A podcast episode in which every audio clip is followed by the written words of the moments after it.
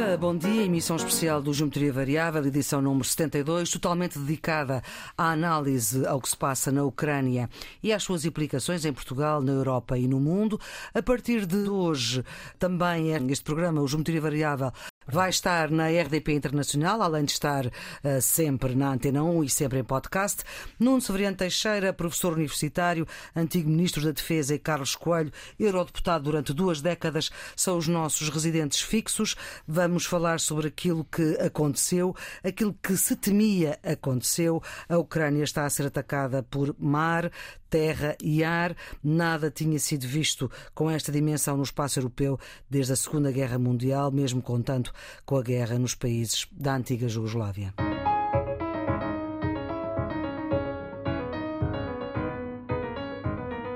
Em Kiev, o relato da repórter de guerra Cândida Pinto, enviada especial da RTP à Ucrânia, a dar conta de um dia a dia de ansiedade e incerteza.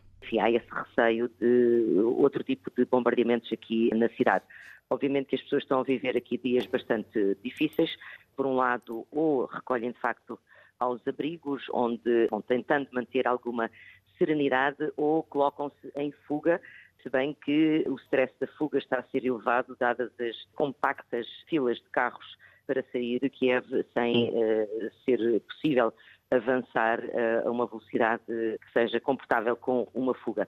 Ora, há esse receio de que a capital possa ser atingida de uma outra forma. Muitas pessoas tentaram procurar zonas onde se sentissem uh, mais seguras, é isso que está a acontecer um pouco. Houve, de facto, esse corrida às áreas de serviço para ficarem com os carros abastecidos de combustível, também uma corrida às uh, caixas multibanco para terem algum dinheiro com elas, porque há uma imprevisibilidade em relação, de facto, àquilo que possa acontecer. Também o secretário-geral das Nações Unidas, depois da reunião de urgência do Conselho de Segurança da ONU, António Guterres, que vamos ouvir aqui sem tradução. Este é um registro que, infelizmente, vai ficar para a história. This is the saddest moment in my tenure as Secretary General of the United Nations.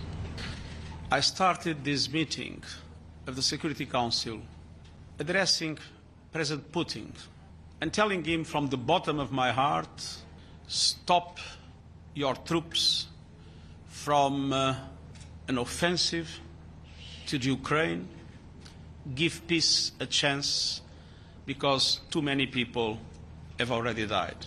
During the meeting, President Putin announced a special military operation in the Donbass and uh, required the Ukrainian troops to lay down their arms. So, in the present circumstances, I must change my appeal. And I must say, President Putin, in the name of humanity, bring your troops back to Russia in the name of humanity, do not allow to start in Europe what could be the worst war since the beginning of the century. António Guterres a viver um momento mais triste como secretário-geral das Nações Unidas. Putin anunciou nesta reunião de urgência do Conselho de Segurança da ONU uma operação especial em Donbass e apelou aos ucranianos para que depusessem as armas. E aí Guterres a alterar o seu apelo a Putin e imperativo a instar Putin a que coloque de novo as suas tropas na Rússia em nome da humanidade e que não permita que haja na Europa a pior guerra desde o início deste século. Nuno Severino Teixeira, o que é que aconteceu para que a diplomacia falhasse tão redondamente? Porque desde o início o presidente Putin sabia que queria atacar independentemente das negociações diplomáticas que pudesse haver. E eu diria que esta pode ser a pior guerra na Europa, não desde o princípio do século, mas desde, o, mas desde o final da Segunda Guerra Mundial. Que é uma coisa muito mais grave. Certo. Aliás, eu creio que há um paralelo histórico muito evidente entre aquilo que foi o caminho para a Segunda Guerra Mundial e aquilo que está a ser o caminho para a ocupação da Ucrânia.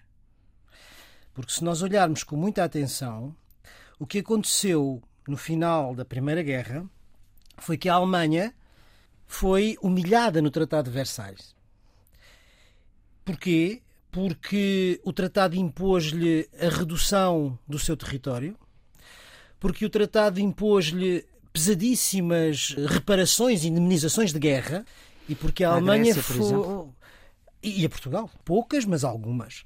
E porque a Alemanha foi excluída da ordem internacional. A Alemanha foi impedida de entrar na Sociedade das Nações. Entrou mais tarde, já em 26. E quando Hitler toma o poder, toma-o com a ideia central de quê? De acabar com a democracia na Alemanha e de acabar com o Tratado de Versalhes na Europa. Basicamente foi isso. E fê-lo passo a passo. Primeiro remilitarizou a Renânia, que estava desmilitarizada pelo tratado. É? Uhum. Agora também quer desmilitarizar a, a Ucrânia. A seguir, a desmilitarizar, a, a ocupar a Renânia, anexa a Áustria. A seguir a anexar a Áustria, reclama os Sudetas.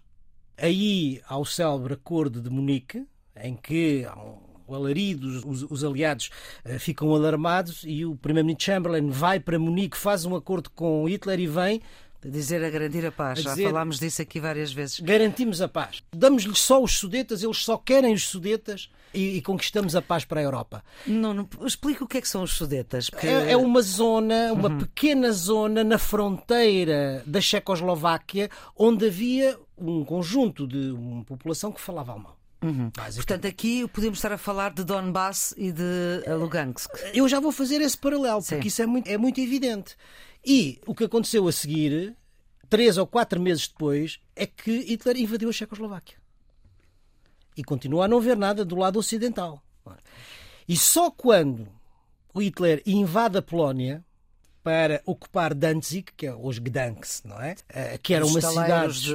onde, dos saleiros do Solidarnosc, eh, onde se falava também alemão, é que os, os, ocidentais, os aliados, decidem reagir. E aí já estamos seja, em setembro de 39. Estamos em setembro de 39 e, e isto tudo e, começou quando? Em 36. Em 36. Portanto, devagarinho. Qual é, a minha, qual é o meu ponto?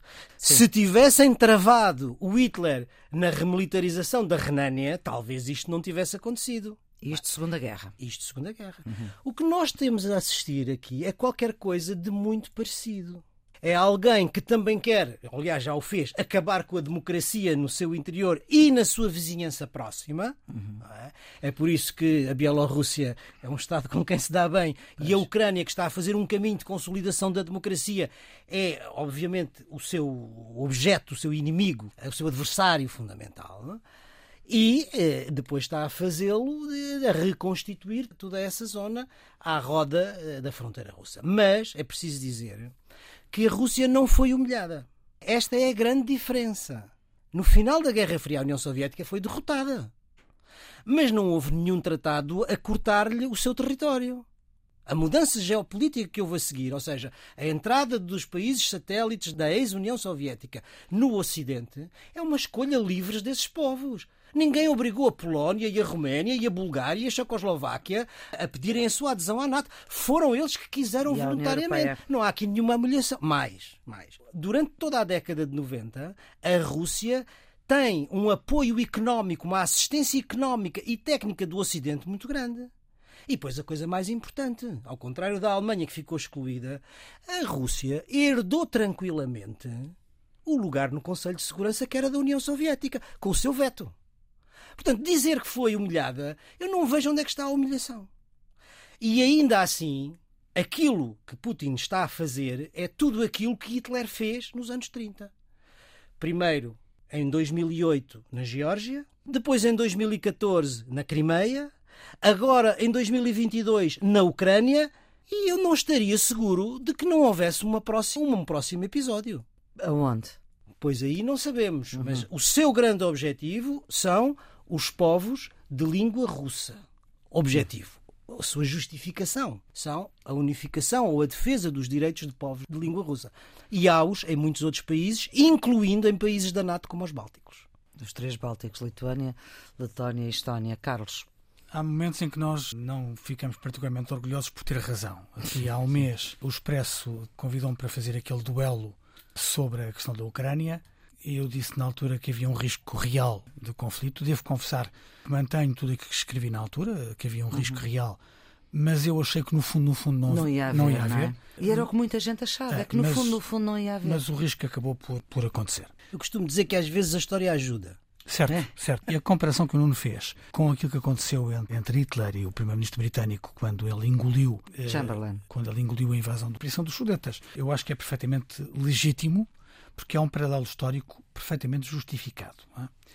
É? Eu no outro dia estava a falar com um conjunto de jovens de uma escola secundária que me perguntavam como é que era isto. E porque é que nós estávamos a dizer que havia um risco de violação do direito internacional? Um risco que, entretanto, Sim. infelizmente, aconteceu. aconteceu. E eu usei uma comparação que é forçada, mas que eles perceberam. Sabe? Vamos supor que Portugal se quer apropriar da Galiza. Mas, a questão da língua aí até é interessante. Mas é esse, é isso. É, claro. é esse o paralelo. Mas como não parece bem uma invasão, o que nós fazemos é estimulamos, pagamos, financiamos, apoiamos movimentos separatistas galegos que dizem que não, nós não podemos estar juntos com Castela, nós queremos a independência. E declaram a independência. Portugal acorre logo, é o primeiro país a reconhecer a independência. Paz. E depois, em nome da paz, porque eles pedem, enviamos tropas para segurar uhum. aquela região. E vamos dizer ao mundo que olha para isto naturalmente perplexo, dizer não, não, não, nós não invadimos, foram eles que pediram. soberanamente que pediram eh, e nós estamos lá como força de paz para ajudar a consolidar aquelas instituições. Olha, esta hipocrisia uh, é ridícula nós não vemos Portugal invadir eh, a Galiza, né? porque a nossa relação com a Espanha não é dessa natureza, porque nós estamos na União Europeia, mas também por uma questão de dimensão. Portugal é 25% eh, de, de, Espanha em termos de capacidade económica e em termos de capacidade militar. Uhum. Agora, no caso da Rússia e da Ucrânia, estamos a falar Ao contrário. A Rússia é um grande potentado, é uma grande potência na relação com a Ucrânia espezinha a Ucrânia da maneira mais, mais, mais, cruel. Os dados que a imprensa internacional tem revelado sobre a desproporção de forças uhum. falam por si. É? Enquanto que a Ucrânia tem, grosso modo, no ativo 200 mil soldados, a Rússia tem um milhão. Portanto, é quase cinco vezes mais. É? Não chega a um milhão, são um bocadinho uhum. mais de 900 mil. E se juntarmos as reservas, o pessoal militar que não está no ativo, mas que pode ser mobilizado, a Ucrânia consegue mobilizar pouco mais de um milhão, Claro. 1.1, é 1 milhão e 100 mil. E a Rússia são 3 milhões. Três Portanto, vezes mais. É três vezes mais. Todos os outros fatores, será aviões de ataque, eh, caças, bombardeiros, etc. A Ucrânia tem 98, portanto não chegam a 100. A Rússia tem mais de 1500. A relação é 15 vezes mais. Se falarmos nos helicópteros, nos tanques, nos blindados, na artilharia, a relação é uma desproporção terrível. Uhum. Portanto, estamos a falar de um país que pode esmagar o outro. É? Sim. E é isso que a Rússia está a fazer. Está a esmagar com um conceito que é um conceito que recusa a soberania ucraniana, que não já fez referência, que é o conceito de desmilitarização. Eles não querem que a Ucrânia tenha, tenha capacidade militar. Uhum. Querem desmilitarizar a Ucrânia e desnazificar a Ucrânia. Sim, mas isso, isso já é a agressão. Segundo palavras isso, de Putin. Isso já é a agressão. Aliás, Putin, nesse discurso, o discurso que fez na segunda-feira, que parecia um discurso raivoso, hum. furioso, acusou a Ucrânia de ser um país da corrupção, quando nos rankings internacionais a Rússia é o caso mais evidente de, de, corrupção. de corrupção. Portanto, aparece em primeiro lugar em quase todos os rankings. Por Putin Presidente da Rússia, da Federação, a, a, da Federação Russa, a criticar a corrupção na Ucrânia é uma anedota, não é? Quer dizer, uhum. a ideia de que Putin aproveitou uma fragilidade do mundo, fragilidade europeia, a Europa a várias vozes. Quer dizer, chegou só ao ponto de Trump dizer que se fosse com ele esta invasão não teria acontecido. Que mundo é este que permite que isto esteja a acontecer?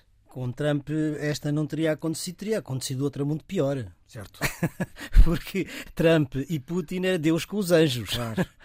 Sim, mas se calhar momento, a saída dos, do Reino momento, Unido, o Brexit. Não sei, não sei se a saída do Reino Unido, da União Europeia, não penso que seja esse o fator. Tenho ouvido várias justificações, a imagem de fraqueza dos Estados Unidos Sim. quando sai do Afeganistão, Exatamente. O, o agudizar da rivalidade entre os Estados Unidos e a China, que desvia a atenção americana para o Pacífico. Enfim, há várias, várias teorias ou várias teses. Não, não compra nenhuma. Não, o que eu acho até é um pouco o contrário. Ou seja, hum. que é certo que entre os vários objetivos de Putin está o de eh, eh, alterar, mudar, reverter a ordem internacional que saiu no final da Guerra Fria, não é? Uhum. E tem feito tudo, tudo para isso. Mas, nesse seu objetivo, ele usa duas estratégias, e nós, aliás, já falámos disso aqui ao longo deste tempo, que são, em primeiro lugar, dividir a Europa dos Estados Unidos. Provocar um afastamento entre a Europa e os Estados Unidos e enfraquecer o vínculo transatlântico. É um hum. dos seus objetivos fundamentais, porque, obviamente, a Europa sem os Estados Unidos é muito mais fraca. Hum. E, em segundo lugar, dividir para reinar dentro da Europa, ou seja, provocar a divisão interna na União Europeia. Porque se a Maria Flor reparar, ele dirige-se nunca à União Europeia, aliás, despreza a União Europeia, humilha o alto representante da União Europeia que vai a, a Moscovo e qual é, quais são os seus interlocutores? Os seus interlocutores não é a União Europeia, os seus interlocutores são a Alemanha e a França.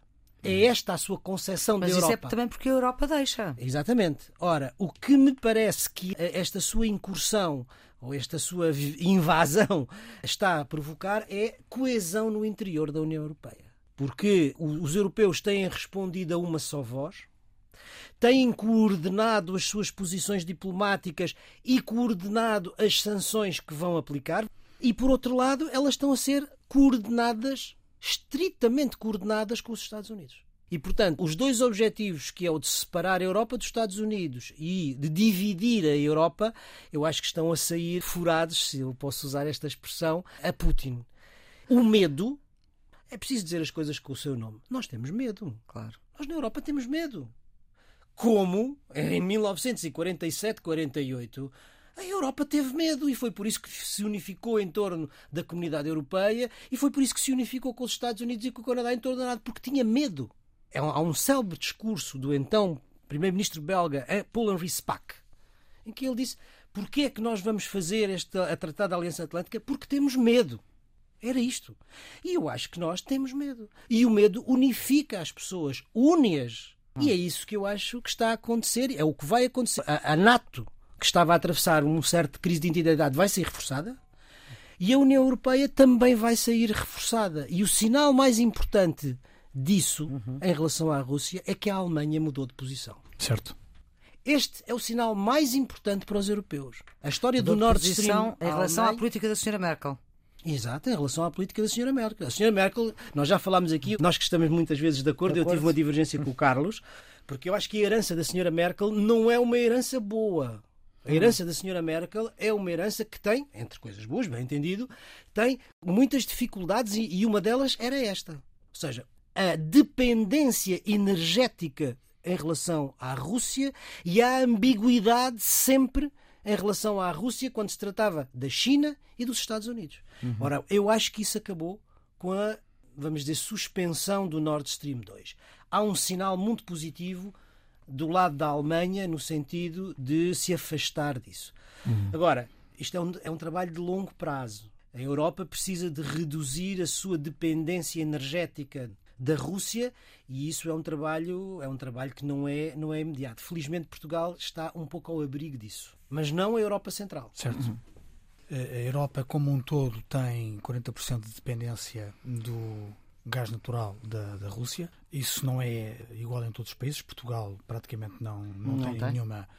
Mas há países que têm uma dependência muito grande. Portugal é o país mais longe da Rússia, da Europa, sim. não é? Sim, com certeza. A geografia também não, explica a, isso. Sim, mas a Península Ibérica, porque recebe sobretudo sim. do norte da África, África. E, e, o gás liquefeito que vem eh, por mar. O que se passa na Europa é que um side effect é que Macron fica enfraquecido. Macron, semana Jogou passada, bastante forte, não é? Na semana passada saía triunfalmente do Kremlin, assegurando que o conflito era evitável com boa fé de parte a parte. Portanto, há uma semana dizia que havia iniciativas ao mais alto nível para assegurar uma solução diplomática.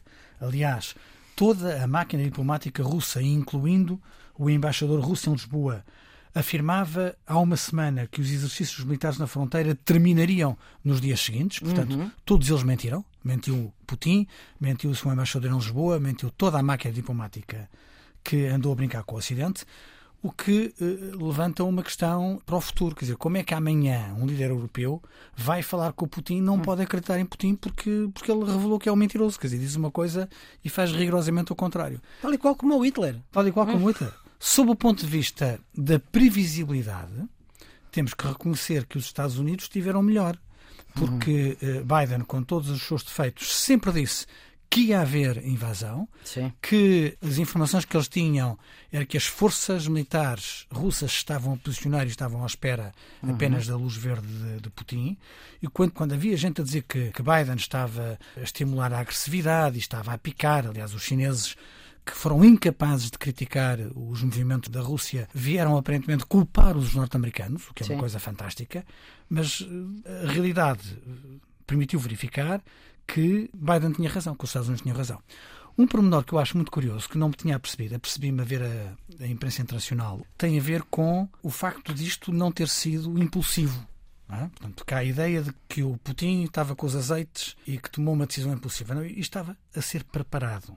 E qual é um dos indicadores para a premeditação uh, deste.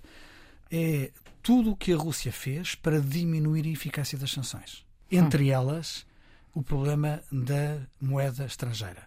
Em janeiro deste ano, a Rússia atingiu o valor mais alto de sempre entre reservas de divisas, portanto de moeda estrangeira, e de ouro. Nunca hum. teve tanto. E ao mesmo tempo que isso aconteceu, reduziu significativamente a sua dependência financeira em termos de dólares. Há cinco anos, 40% das divisas do Banco Central Russo eram dólares norte-americanos e agora são? Hoje não chega a 16%. E são quê? Euros? Provavelmente. Não, são, são, é tudo, tudo. Uh, incluindo moeda, moeda chinesa. Chinesa, claro. Moeda chinesa. Mas o que há aqui, eh, a impressão, novo, é? a impressão digital que permite avaliar a premeditação é que eles tomaram decisões atempadas, porque isto não é de um dia para o claro. outro, tomaram decisões atempadas para reduzir a, a eficácia de, de, sanções económicas e financeiras uhum. que a comunidade internacional vai aplicar a partir deste momento. Uhum. Com grande parte das reservas em moeda estrangeira e em ouro, eles podem sustentar o rublo mesmo sob o ataque das bolsas internacionais. Estou inteiramente de acordo com o que o Carlos está a dizer e acrescento mais uma coisa. Também a previsão de que a Europa poderia cortar ou reduzir a sua importação de gás. A viagem até à China para procurar que a China comprasse excedentes de gás que não vinham para a Europa. Portanto, é mais uma prova no sentido daquilo que o Carlos está. Agora, Maria Flor, vamos ser claros. É? O tempo ajudou-nos. O tempo ajudou-nos. Nós estamos com um inverno, aqui em Portugal, praticamente sempre a fazer sol e a não chover, mas nos outros países sem atingir temperaturas tão baixas como é costume. Sim. Estamos num inverno doce. Olha, se nós estivéssemos num inverno tão exigente, tão rigoroso e tão frio quanto outros invernos, a pressão da Rússia sobre os mercados europeus, designadamente na questão do, do, fornecimento de gás, seria muito, muito superior. Ainda assim, com uma pressão mais reduzida, vamos ver qual é a consequência da guerra em termos dos preços de energia.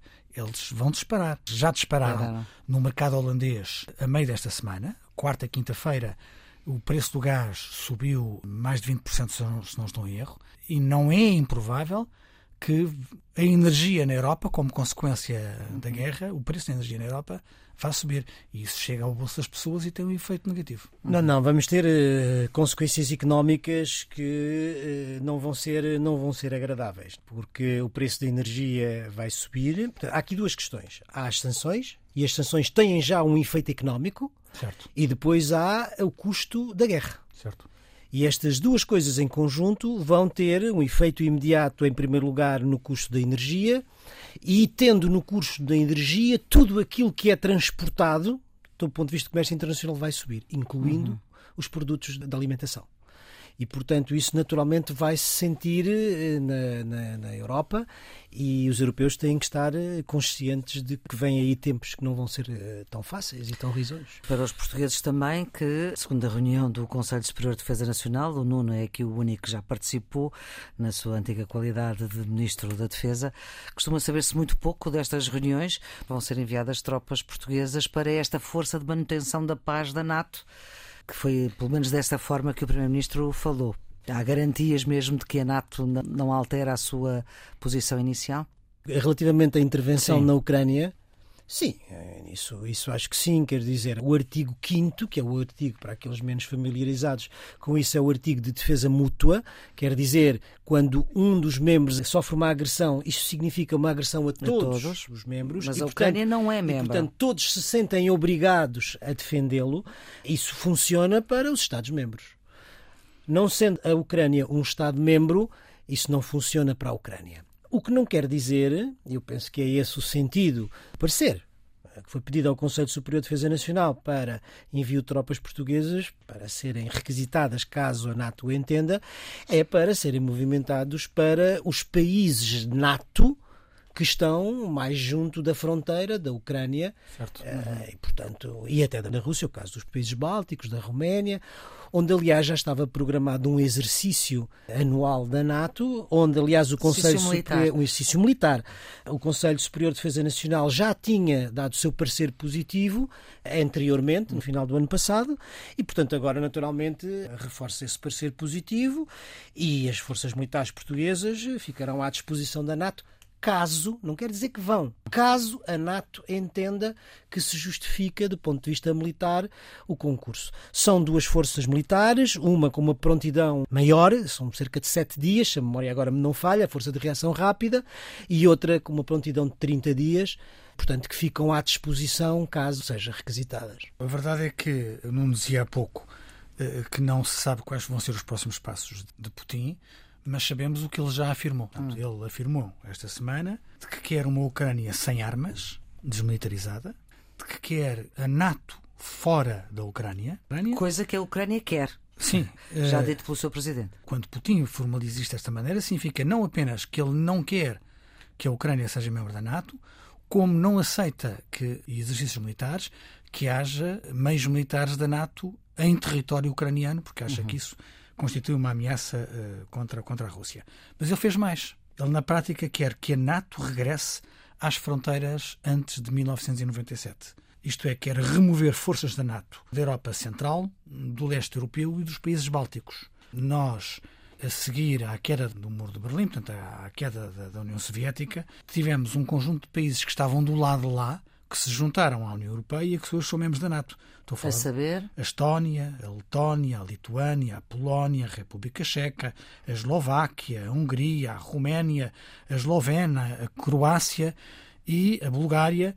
E há países que não são da União Europeia, mas que se juntaram à NATO, como Montenegro, como a Albânia e a Macedónia do Norte. Todos estes países, São 14. todos estes países, Putin nesta intervenção quer que a NATO saia de lá. da segunda-feira desta semana, quer que a NATO saia de- destes países. Evidentemente que é, é um discurso extremado, provavelmente é para ter margem negocial. Mas o que é verdade é que ele está a vociferar contra a presença da NATO em todos estes países. Portanto, quer voltar atrás na história, ele que já considerou que a destruição da União Soviética foi a maior calamidade geoestratégica que aconteceu naquela zona do globo. Portanto, ele, no fundo, tem um perfume reacionário de regresso ao Império Soviético, que aparentemente é, é a moda que o Eu faz. acho que até um pouco atrás do Império Soviético, é o Império Czarista. Czarista, czarista, czarista. pois. Voltamos então à enviada especial da RTP, à jornalista Cândida Pinto, que está em Kiev, na capital da Ucrânia, em que ela conta que tudo mudou de um momento para o outro. Há um volume de desinformação uh, muito elevado uh, nesta altura, o que é normal, faz parte deste tipo de conflitos. De qualquer modo, as pessoas aqui uh, em Kiev, a cidade mudou totalmente a sua fisionomia, as pessoas estão muito preocupadas com o que pode acontecer entre a fuga de Kiev e os abrigos onde ficam durante algum tempo para evitar, eh, enfim, os bombardeamentos. O comércio está fechado, há muito pouco, as ruas estão praticamente desertas, eh, as forças de segurança andam na rua, o país está sob estado de emergência e sob lei marcial, ou seja, está nas mãos das decisões dos militares. Portanto, há uma grande preocupação sobre o que pode acontecer.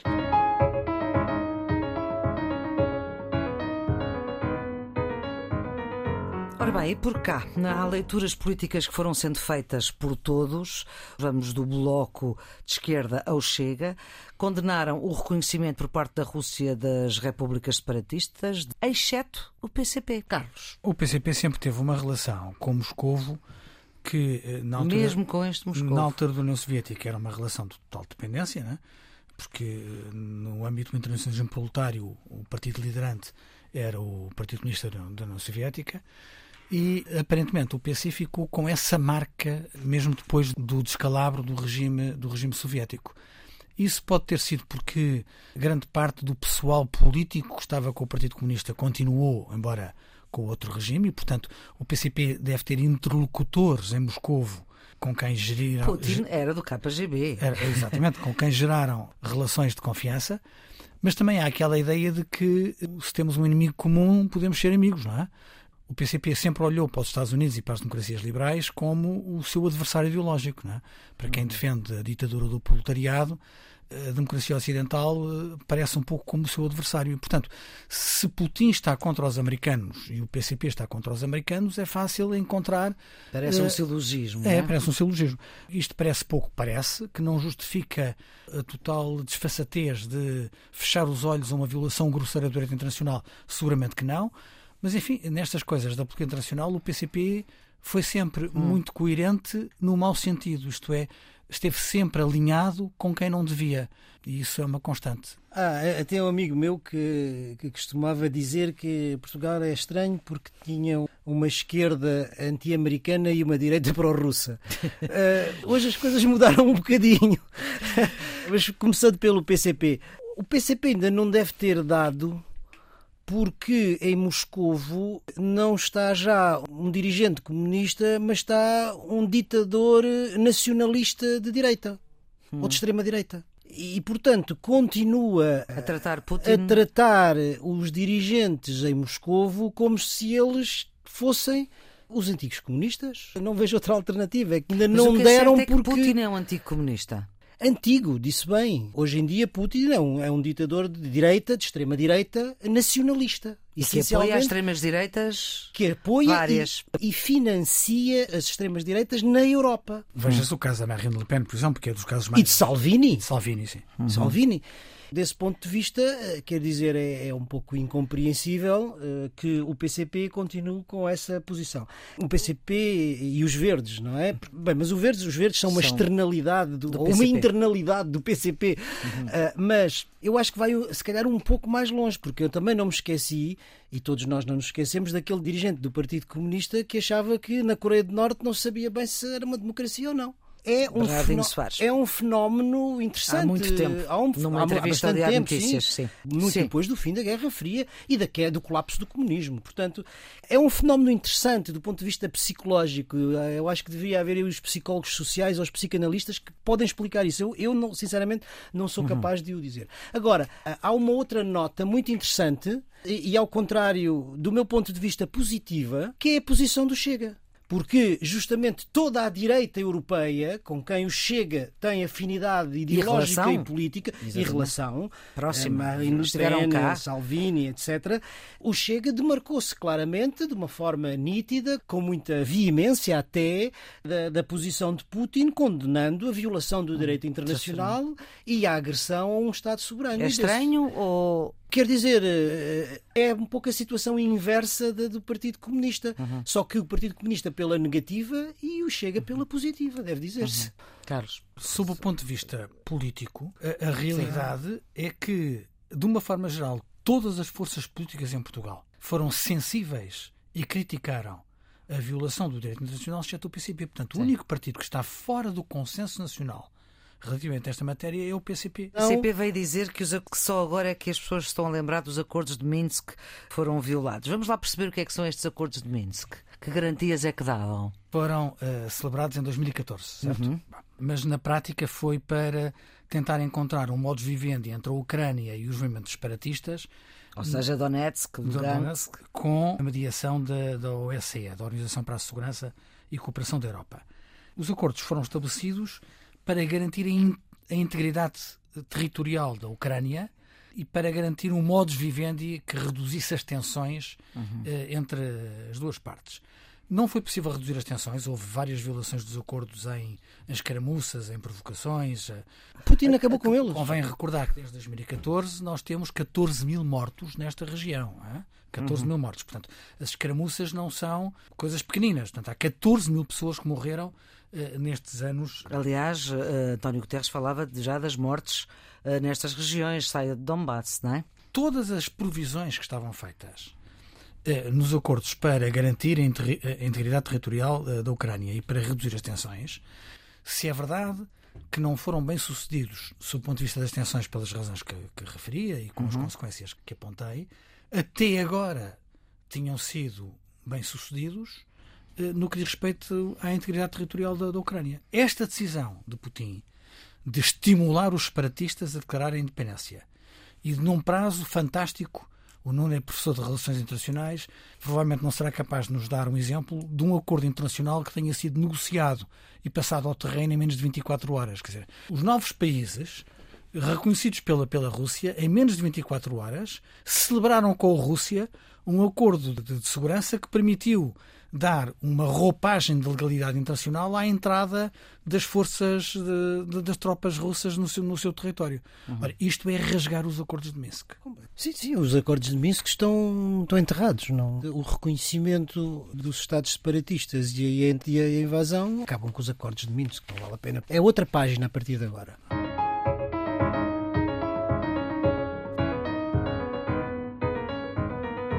Vamos para os redondos, bicudos e quadrados. Redondos, vamos começar agora um bocadinho alguma coisa boa. Carlos. O meu redondo vai para uma iniciativa de mais de 100 deputados ao Parlamento Europeu, de todas as forças políticas. Foi uma iniciativa liderada por uma portuguesa, a deputada Lídia Pereira, uma das deputadas mais jovens eh, em Estrasburgo e em Bruxelas. E do seu partido, PSD. E do meu partido, o BC, que apelou ao Conselho e à Comissão para erradicar os estágios não remunerados nas instituições europeias. Há instituições uhum. europeias que tinham estágios não remunerados. Estágios de, profissionais. Estágios profissionais, é uma espécie de nova escravatura.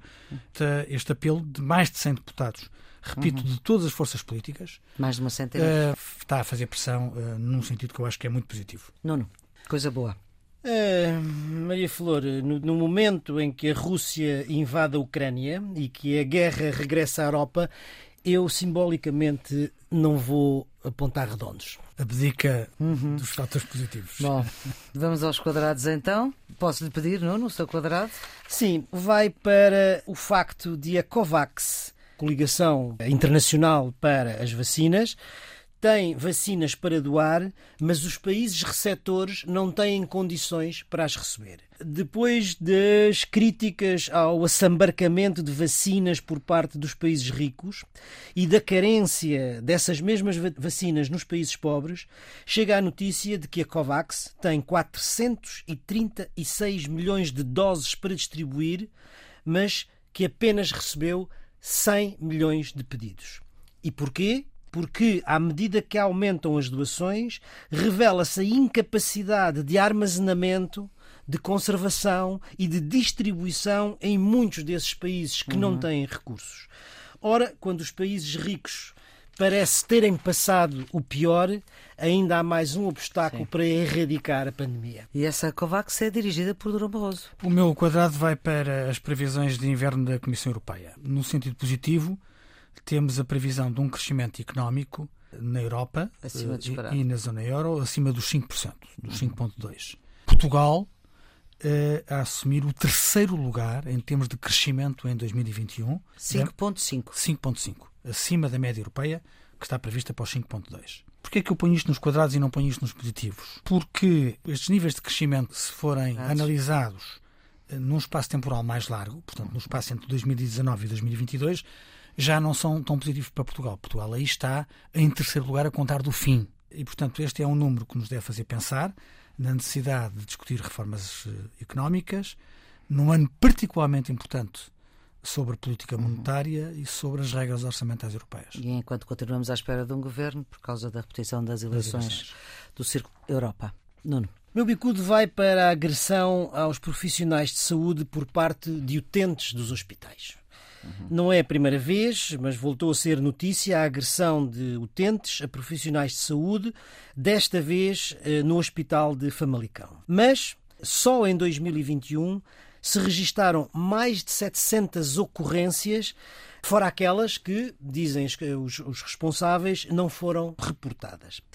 Ora bem, eh, depois do empenho e da dedicação que foi demonstrada ao longo da pandemia pelos profissionais de saúde, eles merecem não só condições como deve ser para desenvolver o seu trabalho, como merecem segurança, respeito e reconhecimento. E este tipo uhum. de atos são absolutamente condenáveis e julgo que não devem, não podem ficar impunes. Sr. Bicudo Carlos. Vai para o Programa para o Ambiente das Nações Unidas, que promoveu um estudo sobre os fogos florestais. 50 investigadores de todo o mundo analisaram casos como o português, nos incêndios hum. de Pedrógão Grande, e concluíram que até 2030 a probabilidade de haver fogos florestais de grandes dimensões aumentará 14%. Até 2050, este aumento será de 30%. E até ao final do século será 50%. Uh, eh, ou seja, a acusação às alterações climáticas, ao mau ordenamento do território e à exploração irresponsável dos solos. Está aqui uh, muita matéria para que os decisores políticos possam, através de decisões corretas, inverter esta tendência de probabilidades. Vamos para as pistas deste fim de semana estranho. Vai abrir ao público, no Centro Cultural de Cascais, uma exposição de fotografia de Stanley Kubrick. São 130 fotografias. O realizador que... de cinema. Exatamente, que pertencem ao espólio do Museu da Cidade de Nova Iorque e que nos mostram a preto e branco a realidade americana dos anos uh, eh, 40 e 50. Portanto, é o Stanley Kubrick, fotógrafo antes do Stanley Kubrick, uh, realizador. Daquilo que foi tornado público pela imprensa, são de uma beleza sublime. Carlos. Para incomodar o Sr. Putin, um livro escrito por americanos, entre eles um antigo presidente da, da Google, mas o nome mais conhecido é Henry Kissinger, são três uhum. autores, que escrevem um livro muito interessante sobre a era da inteligência artificial e qual é o futuro reservado aos humanos neste cenário. A tradução portuguesa que eu tenho é da Don Quixote e é uh, um livro fascinante. E assim fechamos esta edição especial do Geometria Variável, aqui na Antena 1, mas também na RDP Internacional. Uma emissão especial onde falámos da guerra na Europa, depois da Rússia invadir a Ucrânia. A produção é de Ana Fernandes, a gravação de João Carrasca, a edição de Maria Flor Pedroso. Nuno Soriano Teixeira e Carlos Coelho voltam para a semana para mais uma edição do Geometria. Até lá, fique o melhor possível.